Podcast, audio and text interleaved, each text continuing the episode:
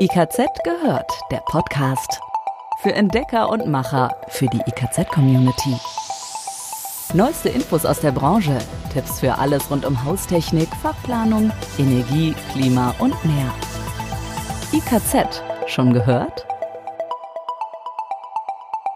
Hallo zusammen und herzlich willkommen zu einer neuen Folge von IKZ gehört. Hier ist die ganz neue Ausgabe, wie immer mit Dirk und Andrea aus dem IKZ Podcast Team. Hallo zusammen, einen schönen guten Tag und viel Spaß beim Hören. Wir versorgen Sie regelmäßig mit den wichtigsten Infos rund um Haustechnik, Energie, Klima, Fachplanung und mehr. Alle Links und Quellen, über die wir hier im Podcast sprechen, finden Sie wie immer zum in Ruhe nachlesen. Entweder auf unserer Homepage, in den Show Notes, also in einem Text in den Podcast-Beschreibungen und natürlich immer in unseren Fachmagazinen.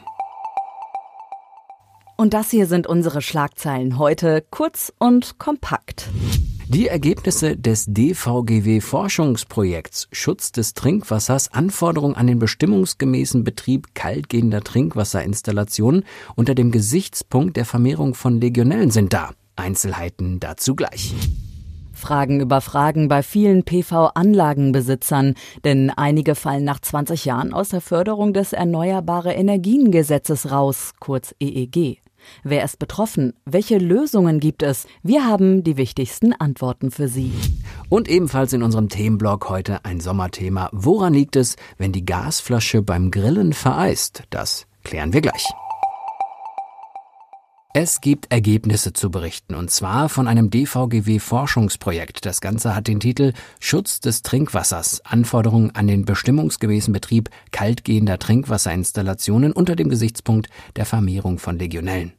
Nach drei Jahren Arbeit wurde nun der Abschlussbericht im vergangenen Jahr fertiggestellt. Die Ergebnisse und Schlussfolgerungen des 63-seitigen Papiers stellen wir jetzt mal in kompakter Form in diesem Podcast vor.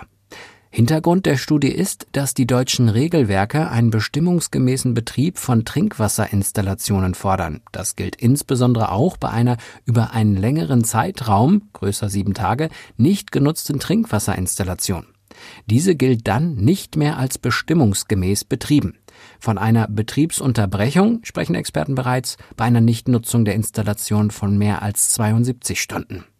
Allerdings stand der Nachweis, dass diese Stagnationszeiten mit den mikrobiologischen Prozessen in der Trinkwasserinstallation korrespondieren, für den Parameter Legionellen bisher noch aus. Auch war bislang nicht eindeutig geklärt, ob 25 Grad Wassertemperatur aus hygienischer Sicht tatsächlich sicher sind. Das Forschungsprojekt beinhaltete umfangreiche Untersuchungen unter Laborbedingungen mit Trinkwassermodellinstallationen sowie in realen Objekten wie in Mehrfamilienhäusern, einem Bürogebäude, einer Alten- und Pflegeeinrichtung und einem Hotel. Zudem wurden diverse Datensätze von Gesundheitsämtern und Labordienstleistern zu legionellen Untersuchungen im Kaltwasser ausgewertet. Bestätigt hat sich die gängige Expertenmeinung, dass die Legionellenkonzentration in einer Trinkwasserinstallation maßgeblich durch die Faktoren Wassertemperatur, Biofilmbeschaffenheit, Durchflussprofil und Nährstoffgehalt der verwendeten Materialien bestimmt wird. Außerdem hat sich gezeigt, dass eine Vermehrung von Legionellen ausschließlich in Amöben stattfindet.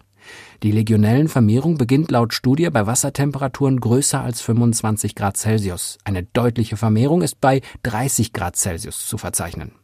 Die Autoren kommen deshalb zum Schluss, bei Wassertemperaturen von kleiner 25 Grad Celsius ist die Stagnationsdauer in Bezug auf Legionellen nicht relevant, da eine Vermehrung von Legionellen nicht stattfindet. Interessant und gleichzeitig überraschend ist wohl die Aussage in der Studie, wonach eine kurzfristige Erhöhung der Wassertemperatur auf größer 25 Grad Celsius nicht unmittelbar zu hohen Legionellenbefunden führt. Vielmehr soll sich das für das systemspezifische Niveau an Legionellen sukzessive einstellen. Zur Begründung heißt es, dass bei einer nur kurzfristigen Temperaturerhöhung keine infizierten Amöben vorhanden seien. Zeitweise Überschreitungen der Temperatur führten deshalb auch nicht zwangsläufig zu einer relevanten Belastung mit Legionellen. Offen bleibt die Frage, welche Überschreitungen der Temperatur über welchen Zeitraum im Hinblick auf die Vermehrung von Legionellen akzeptabel sind. Hierzu seien weitergehende Forschung erforderlich, betonten die Experten der Studie. Kommt es in einer Trinkwasserinstallation zu einer legionellen Belastung, sind Spülungen ein probates Mittel, um die Konzentration im System rasch zu senken. Hier zeigt sich ein weiteres überraschendes Ergebnis. Spülungen führen erst bei einem mehrfachen Volumenaustausch zu einer relevanten Verringerung der Konzentration an Legionellen. Das erforderliche Austauschvolumen zur Erreichung eines Zielwertes sei von der vorliegenden Belastung abhängig. Das Austauschintervall von der Vermehrungsgeschwindigkeit im System, heißt es in der Studie. Sowohl Wasseraustauschvolumen als auch Intervall seien somit systemspezifisch, so das Fazit der Forscher. Mit Blick auf die Baupraxis empfehlen die Autoren der Studie, für den Trinkwasserbereich geeignete Materialien einzusetzen, die die Vermehrung von Mikroorganismen nicht durch Nährstoffabgabe fördern. Dadurch werde die Biofilmbildung und damit die Vermehrung von Legionellen begrenzt. Die Forscher kommen außerdem zu dem Ergebnis, dass die Vorgaben in den bestehenden Regelwerken ein Wachstum von Legionellen in Trinkwasserinstallationen sicher unterbinden. Allerdings sollten Vorgaben zur exakten Beschreibung der Temperaturmessungen bei der Probeentnahme definiert werden. Die Aufnahme zum Beispiel des Durchflusses und Temperaturprofils würden zudem weitergehende Aussagen zu den Randbedingungen im System ermöglichen. Es ist eine Hiobsbotschaft für einige PV-Anlagenbesitzer. Die EEG-Auflagen für Förderungen ändern sich und damit auch wer Anspruch darauf hat und wer nicht. PV-Anlagenbesitzer sind verunsichert. Sie könnten womöglich nach 20 Jahren Einspeisevergütung aus der Förderung des Erneuerbare Energien Gesetzes fallen. Entsprechend wenden die vermeintlich Betroffenen sich an Installateure und Solateure, deren Telefone kaum stillstehen. Doch wer ist wirklich betroffen? Das haben jetzt Fachleute des Umweltbundesamtes mit einem aktuellen Kurzgutachten untersucht. Und hier sind die Ergebnisse. Bei den PV-Anlagen, die ab dem kommenden Jahr, also 2021, aus der Förderung fallen, handelt es sich in erster Linie um kleine Aufdachanlagen deutlich unter 10 kW. Zudem kam heraus, für die ausgeförderten Anlagen ist eine die interessanteste Nachnutzungsalternative der Ausbau der Eigenstromnutzung. Wir gehen davon aus, dass ein Großteil der Anlagen, bei denen ein Verbrauch vor Ort möglich ist, zu Eigenverbrauchsanlagen umgerüstet werden, sagt Felix Breuer, Vertriebsleiter bei Solarwatt. Das ist unter wirtschaftlichen und ökologischen Gesichtspunkten die absolut beste Lösung, sagt er. Ähnliches ist aus dem Hause Sonnen zu hören.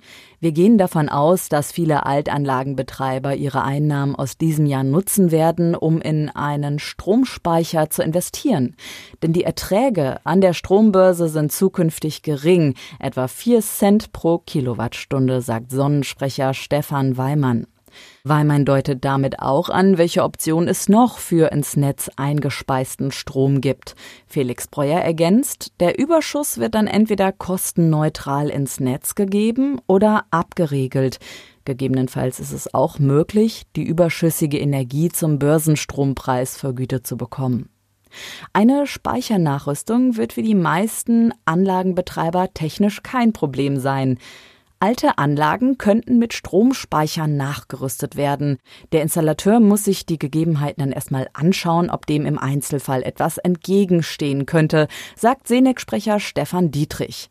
Unser DC-Generator gekoppelter Speicher MyReserve wird beispielsweise einfach in den String zwischen Solarmodulen und Bestandswechselrichter geschaltet. So benötigen die Anlagenbetreiber keinen zusätzlichen Batteriewechselrichter. Und in diesem Zusammenhang sollte auch geprüft werden, die Generatorkapazität gegebenenfalls zu erweitern. Nochmal Stefan Dietrich.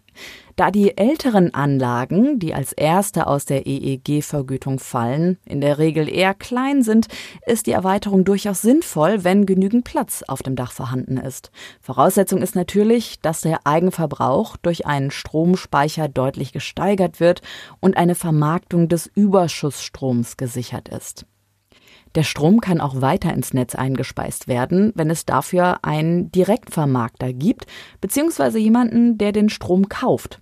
Klassische Direktvermarktung in Eigenregie ist keine Option, denn sie ist für einen einzelnen kleinen Anlagenbesitzer einfach zu teuer. Aber es gibt Möglichkeiten, zum Beispiel über Blockchains im Zuge der Digitalisierung. Es bilden sich Energiegemeinschaften, die untereinander Energy Sharing betreiben. Und ein Beispiel dafür ist Stromdau. Dazu erzählt Rebecca Mutschler von Stromdau. Wenn sich lokal eine Community bildet, die den Strom aus dieser Post-EEG-Anlage primär bezieht, sodass eine regionale Abnahmegarantie gegeben ist, muss der eingespeiste Strom nicht über die Börse gehandelt werden. Durch die Digitalisierung lässt sich dies transparent abbilden und umsetzen. Und auch der Verein Grüner Strom Label e.V. und seine Trägerverbände wollen das Konzept der Weiterverwertung unterstützen. Das hat der Verein jetzt in einem Positionspapier beschrieben. Hintergrund ist, der Verein zertifiziert grüne Energieprodukte und vergibt zu diesem Zweck auch Gütesiegel. Hinter dem Verein stehen gemeinnützige Umwelt- und Verbraucherverbände sowie Friedensorganisationen, wie zum Beispiel NABU, BUND, Eurosolar und die Verbraucherinitiative. Also klar ist, die Post-EEG-Anlage lässt sich auf verschiedene Art und Weise fördern und der Grüner Strom Label e.V. will seine Förderregeln für Post-EEG-Anlagen öffnen. Damit könnten Anlagenbetreiber eine Perspektive erhalten, zum Beispiel wenn ein Repowering einfach nicht möglich ist, die Anlage keine ausreichend wirtschaftliche Fortführungsoption hat, aber aus Energiewendesicht weiterhin sinnvoll ist. Es gehe bei der Post-EEG-Anlage nicht um eine dauerhafte Förderung, sondern es sollen Finanzierungsengpässe überbrückt werden, um die Anlagen am Netz zu halten, heißt es. Ein anderer Punkt ist, dass die ausgeförderten Anlagen ihr Privileg der EEG-Umlagebefreiung verlieren.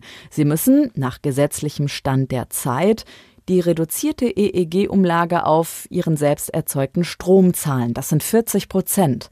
Zwar haben die Post-EEG-Anlagenbetreiber gute Aussichten, auch weiter von der EEG-Umlage befreit zu sein. Dahinter stecken dann neue EU-Richtlinien. Aber bis diese Theorie in nationales Recht umgesetzt wird, wird wohl noch einige Zeit vergehen.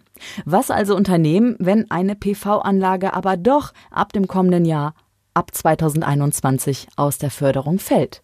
Der Tipp. PV-Anlagen sollten in dem Fall nach der Förderung weiter betrieben werden, anstatt abgebaut oder repowered zu werden. Oftmals haben die Module auch nach 20 Jahren noch eine Leistung von rund 80 Prozent. Sie abzubauen macht auch aus finanziellen Gründen gar keinen Sinn. Und Stefan Dietrich, Sprecher bei Senec, meint, wir sind kein Installationsbetrieb und bieten daher auch keinen Abbau von Anlagen an. Allerdings stelle sich ja doch schon die Frage, warum eine funktionierende Anlage, die noch jahrelang Strom liefern könne, abgebaut werden sollte. Nach dem Motto If it's not broke, don't fix it. Sommerzeit ist Grillzeit. Doch so mancher Gasgrill-Fan wurde bei sommerlichen Temperaturen davon überrascht, dass sich eine Eisschicht auf der Gasflasche gebildet hat. Ist das gefährlich und wie kommt dieses Phänomen zustande? Darüber jetzt mal Einzelheiten. Die Vereisung tritt auf, wenn Flaschengröße und Leistung des angeschlossenen Gerätes nicht richtig aufeinander abgestimmt sind, also etwa ein Gasgrill mit hoher Leistung über Stunden hinweg aus einer kleinen Flasche versorgt wird, erklärt der Deutsche Verband Flüssiggas. Dahinter steckt also wieder einmal Physik. Das Phänomen ist schnell erklärt. Flüssiggas besteht aus Propan, Butan und deren Gemischen und wird bereits unter geringem Druck flüssig. Um das im flüssigen Zustand gelagerte Gas nutzbar zu machen, muss es aber in den gasförmigen Zustand übergehen. Dafür wird Wärme benötigt. Bei der Gasentnahme entzieht die Flüssiggasflasche die erforderliche Wärme ihrer Umgebung und kühlt dabei ab. Auf dem Mantel bildet sich infolgedessen Kondenswasser. Wird im Verhältnis zur Flaschengröße weiterhin zu schnell zu viel Gas entnommen, kann die Temperatur der Flasche unter 0 Grad sinken und das Kondenswasser gefriert. Um die Vereisung zu verhindern, hilft oft schon das Anschließen einer 11 Kilogramm Flasche statt einer 5 Kilogramm Flasche, erklärt der Verband. Ein wichtiger Einflussfaktor ist auch die Betriebsdauer. Je mehr Gas entnommen wird, desto größer der Wärmeentzug der Umgebung. Eine sichere kurzfristige Maßnahme gegen die Eisschicht sei ein lauwarmes Wasserbad, in das die Gasflasche aufrechtgestellt wird. Unbedingt verzichten sollte man hingegen darauf, vereiste Gasflaschen von außen stark zu erhitzen, betont der DVFG. Hierbei könnte es zu einem Überdruck und einem unerwünschten Gasaustritt kommen. Und wie immer in unserem IKZ gehört Podcast werfen wir jetzt nochmal einen genaueren Blick auf Branchenprodukte. Heute der Traum eines jeden Badezimmers. Eine freistehende Badewanne von Bette. Kurz was zur Firma. Bette ist der Spezialist für Badeobjekte aus glasiertem Titanstahl und ein Unternehmen, das aus dem westfälischen Delbrück im Kreis Paderborn kommt. Bette wurde direkt zweimal ausgezeichnet mit dem Iconic Award, mit dem Design der freistehenden kreisrunden Badewanne Bette Pont Silhouette ist dem Unternehmen ein Meisterstück für perfektes Material und Fertigungs-Know-how gelungen, heißt es. Und dafür gab es jetzt den Best of Best Iconic Award 2020. Außerdem auf das Siegertreppchen hat es ein weiteres Produkt von Bette geschafft. Die Waschtischschale Bette Craft von Bette ist ebenfalls unter den Top-Gewinnern des Iconic Award. Das war's diesmal von uns, von dem Podcast-Team des IKZ gehört. Bei uns hören Sie immer das Neueste rund um Haustechnik, Energie, Klima, Fachplanung und mehr. Bleiben Sie dran, wir machen's genauso. Bis zum nächsten Mal. IKZ gehört. Jetzt reinklicken und noch mehr entdecken. www.ikz-select.de